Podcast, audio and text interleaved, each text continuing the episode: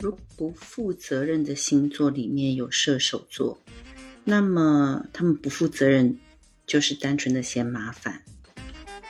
不负责任双子座是因为没耐性，可是不负责任的水瓶座，哇天哪，他会拿着一大堆看似非常合理的理由来美化自己的行为，说到底他只是无赖。你好，我是莫小七。你可以叫我小七，也可以叫我七宝。这一期我们来聊聊十二星座最古怪，没有之一——水瓶座。基本上每一个星座都有怪人，可是每一个太阳水瓶座都怪，没有例外。怎么说呢？水瓶是一个不受到社会约束的星座。这股能量，他们不见得会出来跟社会做对抗，可是呢，他们的怪是跟其他一般人不一样，所以他们骨子里的特立独行呢，并不是一种意见的发表，因为其实他们根本就不在乎别人的眼光。而在占星学上面呢，每一个一百八十度的星座都是像铜板的两面一样，他们是其实是具有相同的本质，展现的能量方式呢，确实是相反的。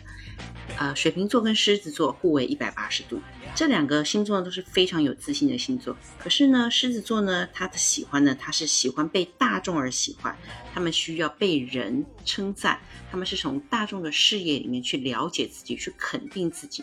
可是水瓶座不需要。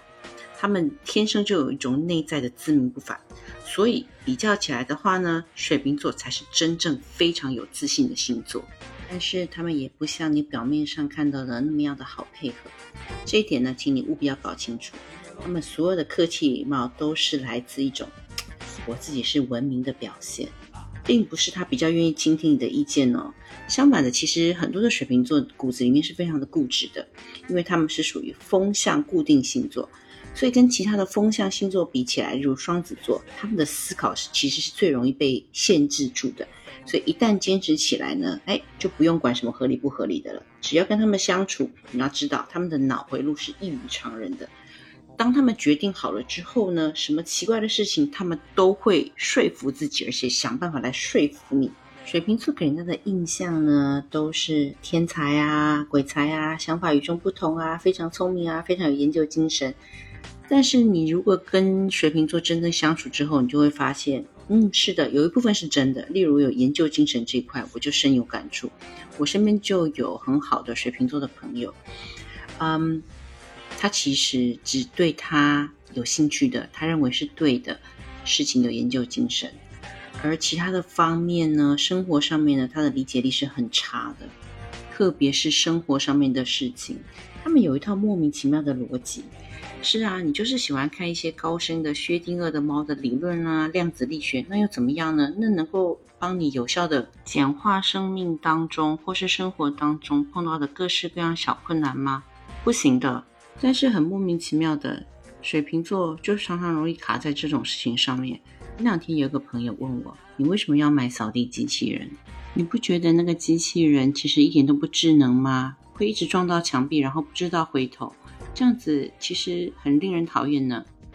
我一听到，我心里就马上浮起，这不是在说你吗？你每一次都是坚持一种很奇怪的、没有人可以了解的理念，然后就一直想办法去说服别人，那不就像是那个扫地机器人一直撞到墙壁吗？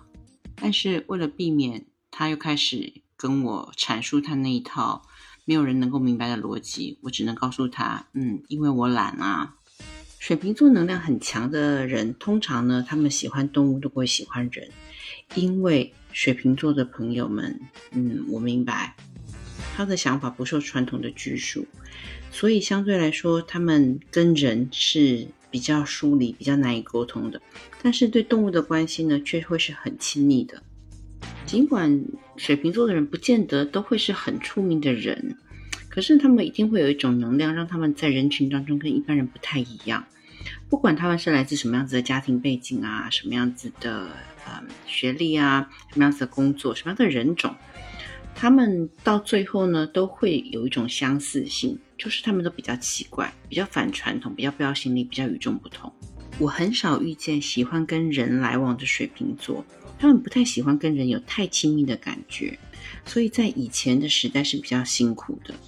但是因为现在呢，借由网络可以跟人做连接，他们不需要面对面，所以借由网络世界呢，呃，水瓶座的朋友们开始能够发挥特长，他们不需要跟人有太多太紧密的接触，所以这对于他们来说就是非常有利的工具。我认识个很可爱的女孩子，她呃，跟人接触的方法很可爱，就是喝酒。利用酒精来拉近他跟人之间的互动与距离。水瓶座的恋情呢，很奇妙。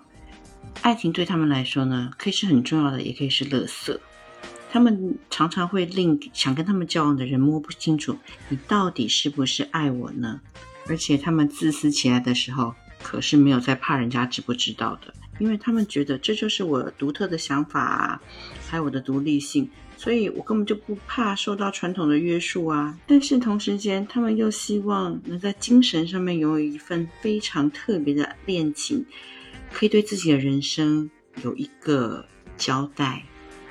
所以呢，认为你已经成功的服务了一个水瓶男的时候，其实也不用太开心骄傲。为什么呢？因为情感对他们来说是一种需求，这种需求如果没有办法得到满足的话呢，很快他们就会跑得比谁都要快。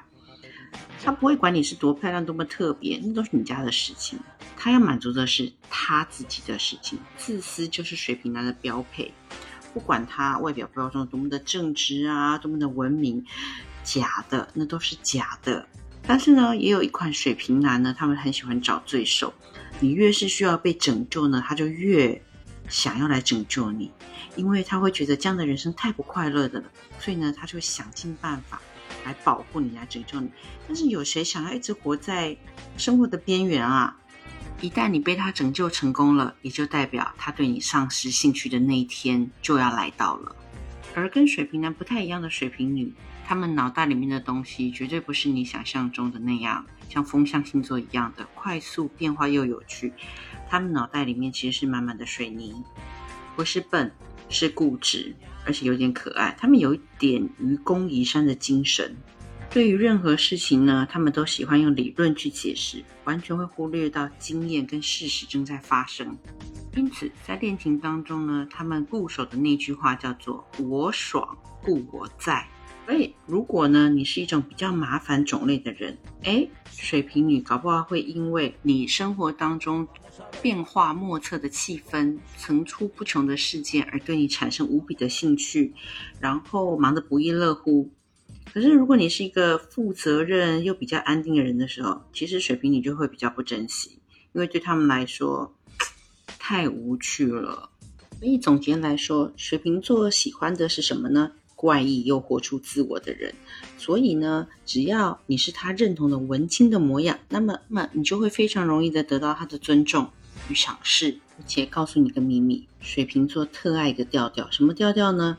他们喜欢看到你坏坏的又嚣张的活着。他也不想看到一个嗯需要人家关怀的失败者。一个人呢会自私，通常是为了利益。可是水瓶座的自私呢是骨子里来的，他们天性就是自私的。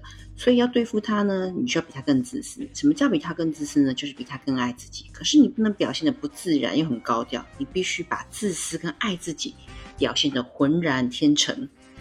而且水瓶座其实脾气超差的，他们发脾气的点都很奇怪。但是不用去探究为什么，因为他们是软硬都不吃的。你最应该做的事情就是让他觉得你很特别，这样子他就会完全的臣服于你的独特性。还有绝对征服水瓶座的秘招就是不要把它当重心，这是不二的法门。仔细去发掘一下，我相信你身边一定有一些充满自信、怪异的水瓶座朋友，我也相信他们一定有一些很奇怪的。行事作风令你觉得翻白眼，别忘记在评论区跟我一起分享水瓶座怪异的行为。